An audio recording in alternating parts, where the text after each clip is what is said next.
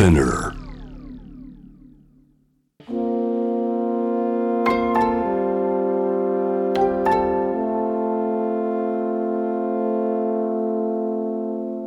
これは誰かの本当の物語。あなたの本当の物語。AUFG ライフタイムブルース This program is brought to you by au フィナンシャルグループ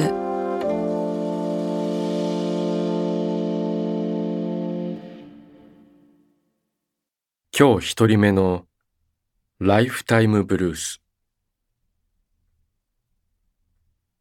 1965年茨城県生まれワイン作りをする彼女の本当の物語。ワイナリー茨城県の西の端っこの町でワインを作っている。ワイナリーでは不定期にワインショップを開く。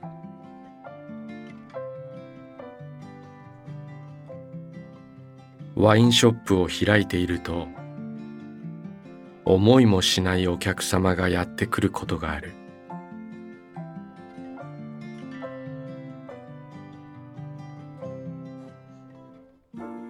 白い T シャツが似合う爽やかでハンサムな男子とその母親とおぼしき女性というとても素敵な二人組がやってきた。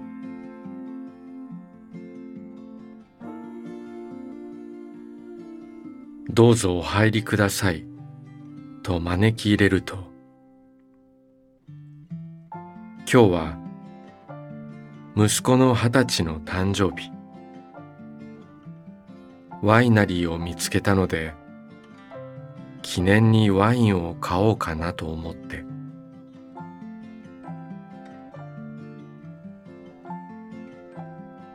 私が暮らす町には建築家熊健吾さんによる建物がいくつもありこのワイナリーもその一つである。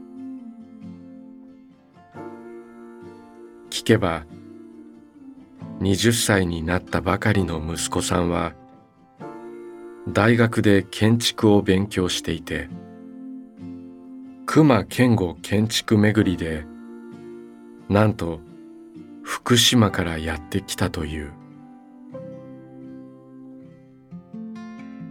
試飲もできますのでよかったらどうぞと私が注いだワインをぎこちなく飲む息子さん。その姿を嬉しそうに写真に撮るお母さん。これが本当にぎこちないというか初々しいのだ。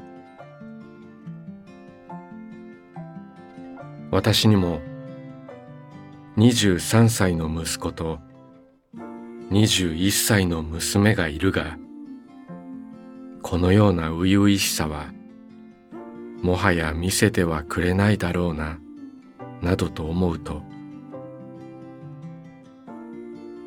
その若者のあまりの爽やかさに目頭が熱くなってしまった。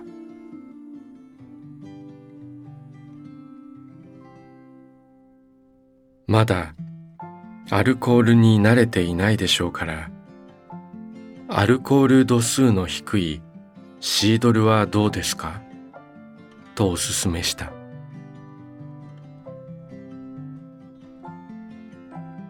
20歳の息子のためにとシードルを。そして自分用にとお母さんはワインを何本か選んだ。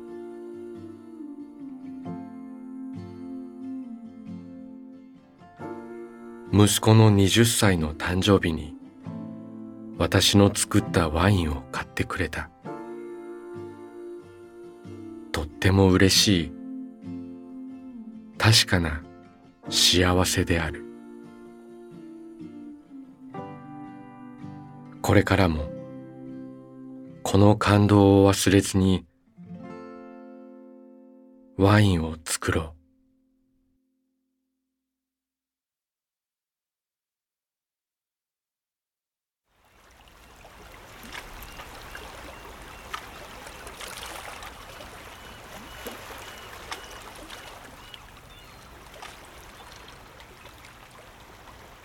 息をするようにあなたの話を聞く。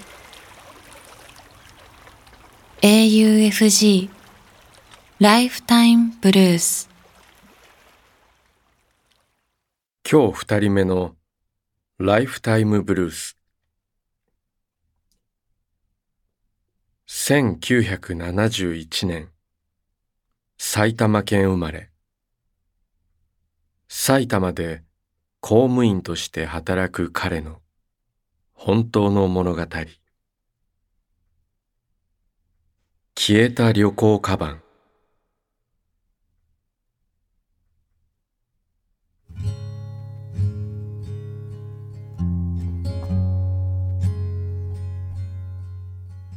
一人でヨーロッパへ旅行するのが好きで毎年のように出かけていました。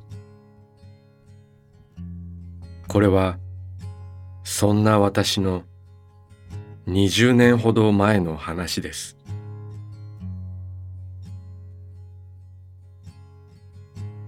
その年の夏私は遅い夏休みをとってイギリスへ行きました。往復の航空券を買い最初の一泊だけホテルの予約をしあとは予定は特になし全くの自由な旅。イギリスですからご多分に漏れず天気は不安定。でも楽しく田舎町をふらふら歩き回る旅でした。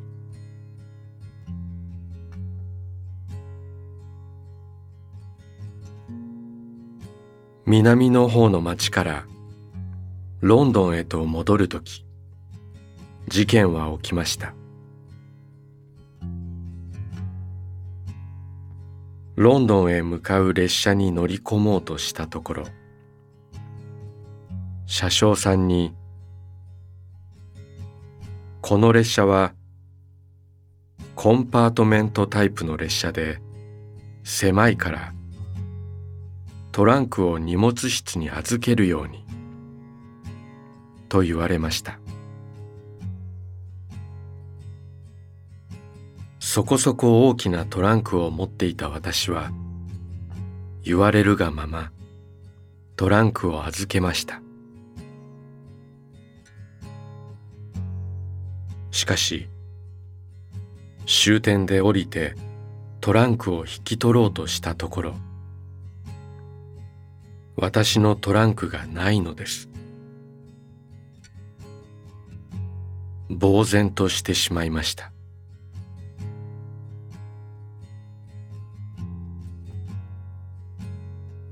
とりあえず駅で遺失物の窓口へ向かいました。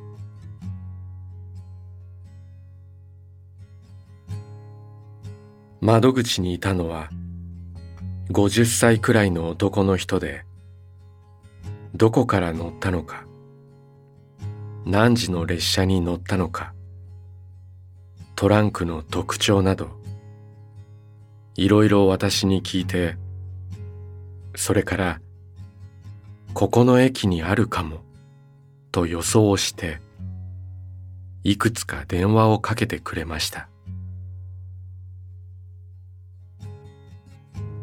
しかし結局見つからず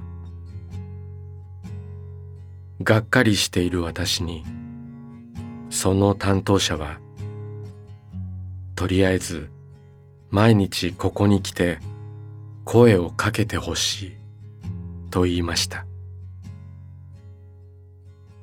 その人もとても残念そうな顔でした。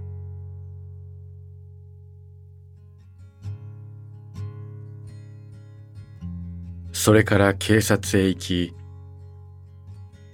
遺失物届を出し安いホテルを探し衣類は全部トランクの中にあったので安い服屋へ行きサイズが合う服を買いそれからは毎日一日一回駅の遺失物の窓口に通う。という。すっかり観光を楽しめない毎日。窓口に行くたびにあの男の人がいて残念そうな顔をしてまだ見つからないと言い私はがっかりする。ということの繰り返し。明日はいよいよ日本へ帰るという日。半ば諦めていつもの窓口へ行くと。あの男性がニコニコして中へと招き入れてくれました。彼が指さしたそこには私のトランクがありました。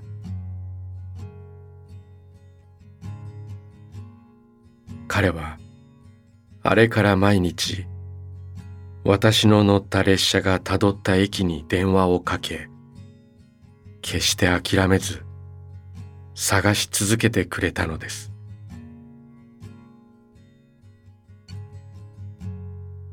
私の顔はもう泣きそうになりでも見ると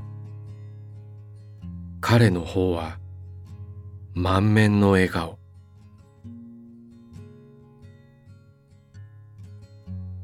ロンドンの駅の遺失物の窓口にいた男性のあの嬉しそうな顔を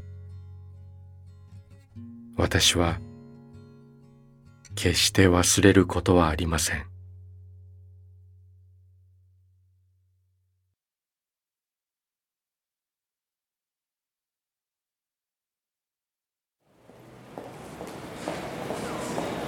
あなたの物語に耳を澄ます。AUFG ライフタイムブルース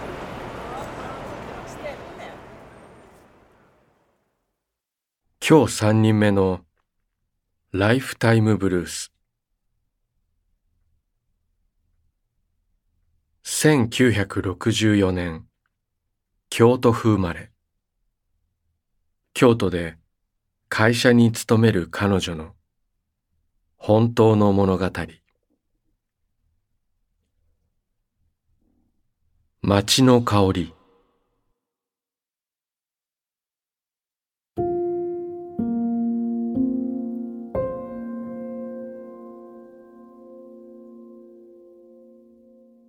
私がウォーキングを始めたのは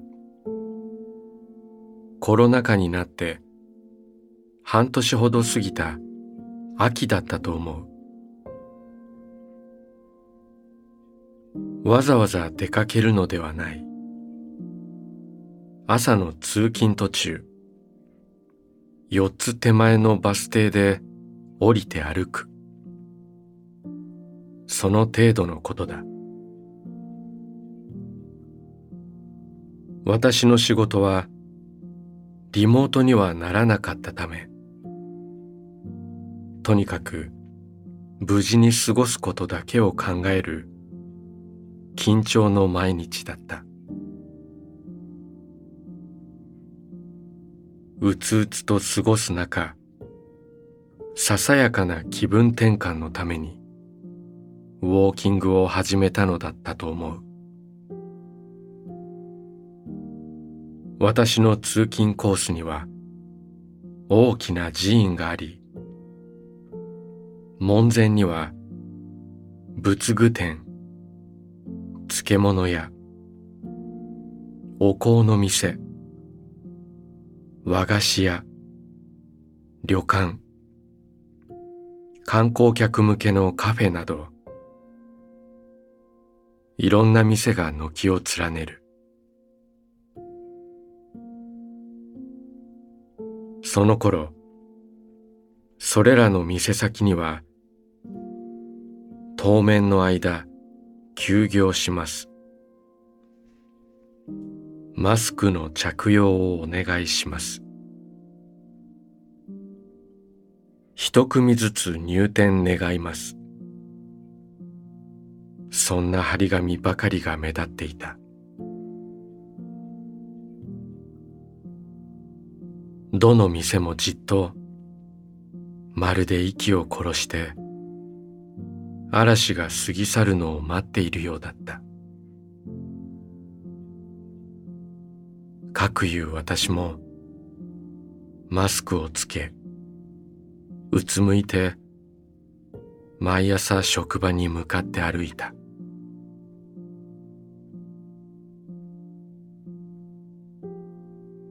今年の春の初め頃だった。歩くときはマスクを外してみることにした。マスクをせずに外に出て歩いた。まだ冷たい早春の空気が頬に当たった。やはりまたマスクをつけようか。そんなことを考えた矢先だった。甘い香りがして私は振り返った。陣長下30センチくらいの小さな木だったがその花はまるでこう言ってるみたいだった。ほら。僕はここにいるよ。気がついて。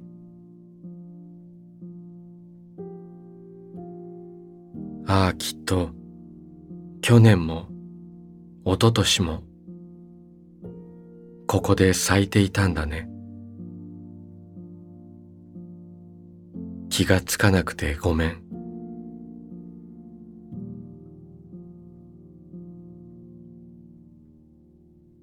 マスクを外し顔を上げて歩く街からはいろいろな匂いがする。焼きたてのパンの匂い。お香の香り。コーヒーの香り。そして修学旅行生が戻ってきた旅館からは朝食の支度の匂い。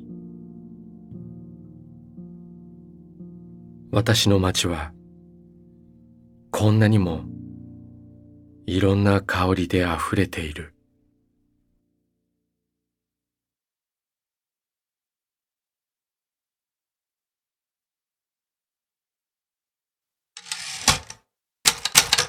「AUFG ライフタイムブルース」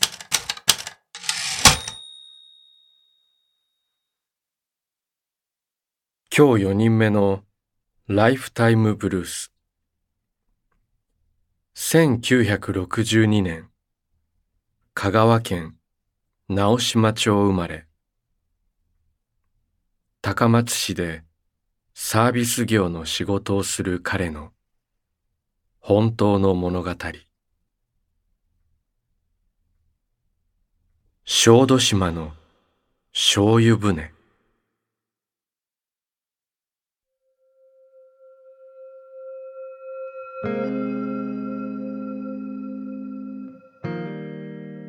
あれは小学一年の土曜日だったと思う。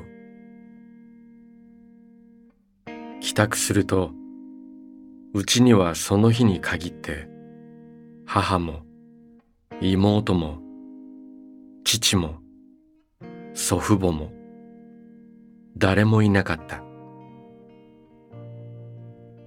キッチンのテーブルの上には母の食べるようにというメモと俵型のおにぎりが2個皿に乗っていた。僕はランドセルを置き食べ始めた。その時勝手口の戸が開き伸び放題の長髪に武将髭のあんちゃんが入ってきた。お誰もおらんと思った。そのあんちゃんは母が戸口に用意しておいた一升瓶を手元に引き寄せると持ってきた木桶の中の醤油を上後を使い慣れた手つきで一升瓶の中へ移していった。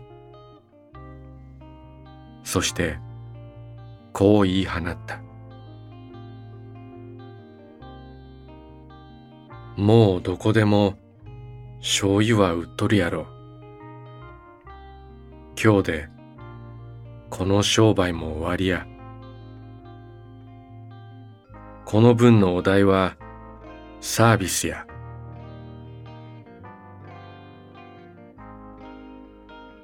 あっけに取られている僕をよそにあんちゃんは出て行った。そう。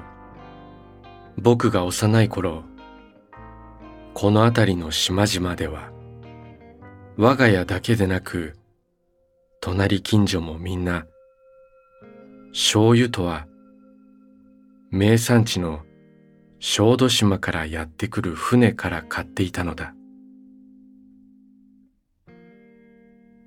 小学生ながらもこれが最後の醤油船だと理解した僕は食べかけのおにぎりを手に持ったまま言いようのない溢れる感情に自分が今何をすべきか考えた。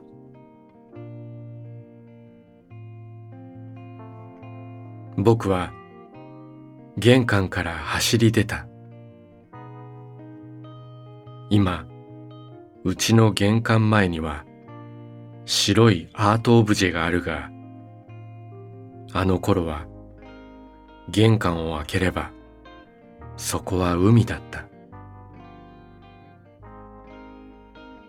あんちゃんはロープを外し海に浮かぶ船底の深い醤油船が今まさに岸から離れようとしていた。あんちゃんはこちらを見ると「なんやお前」と凄んだ。僕はひるみながらも何かを伝えなきゃと思うのだが言葉が出てこない。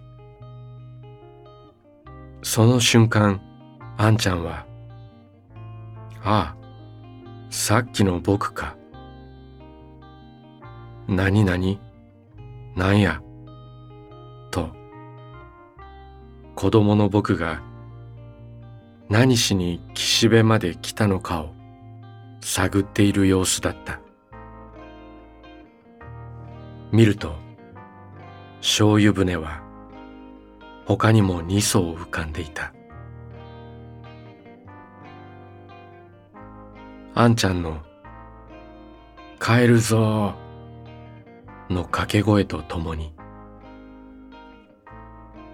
三艘の醤油船は炉をこぎながら湾の外へとへさきを向けた。あんちゃんが他の船の仲間に言っている声が聞こえた。あの子なお別れに来てくれたんや。それぞれの船のあんちゃんがありがとう。と僕に向かって手を挙げた。僕は握り飯を片手に持ったまま突っ立って見送りの手を振った。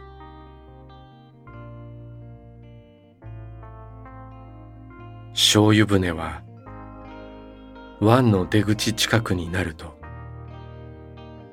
焼き玉エンジンの音を響かせ煙を吐きながら宮浦港を出て行った。直島から小豆島へと帰るのだろう。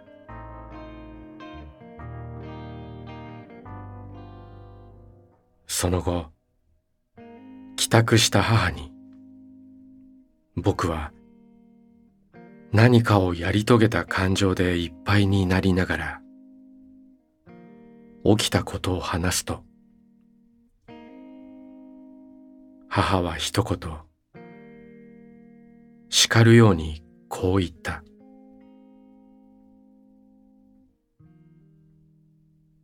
何を言いよるかわからん。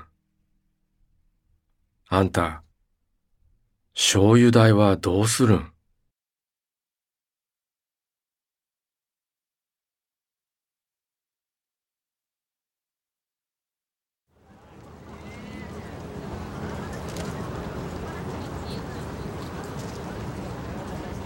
AUFG ライフタイムブルース」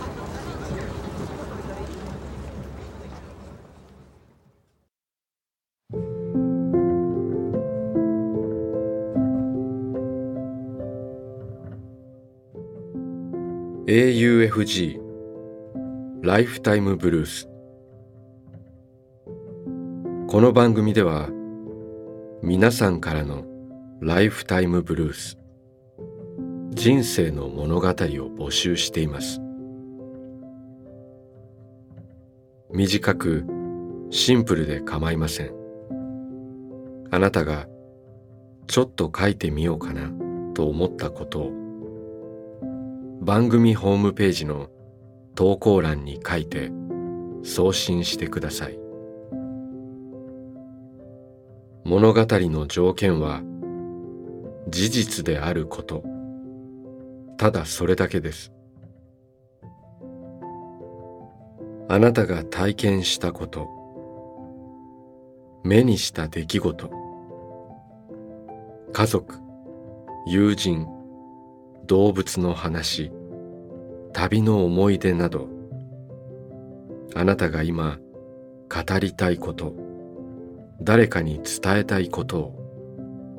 自由に書いて送ってください。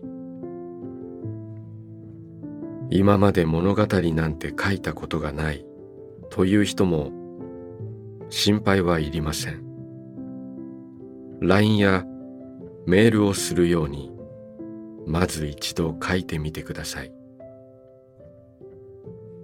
送られた物語は必ずすべて目を通します。そして皆さんからの物語を毎週番組で紹介します。応募方法詳細は番組ホームページを見てください。ライフタイムブルース。それではまたここでお会いしましょう。小田切ジョーでした。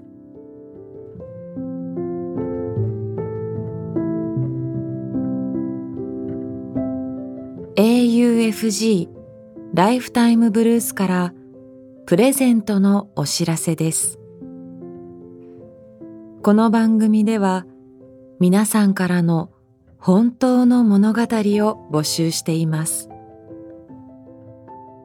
そして物語を投稿してくださった方の中から毎月抽選で10名の方に番組オリジナルの auPay ギフトカード。1000円分をプレゼントします。物語のご応募。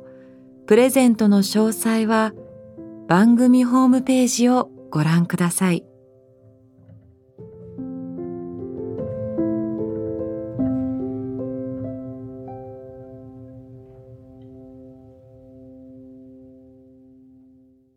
AUFG Lifetime Blues.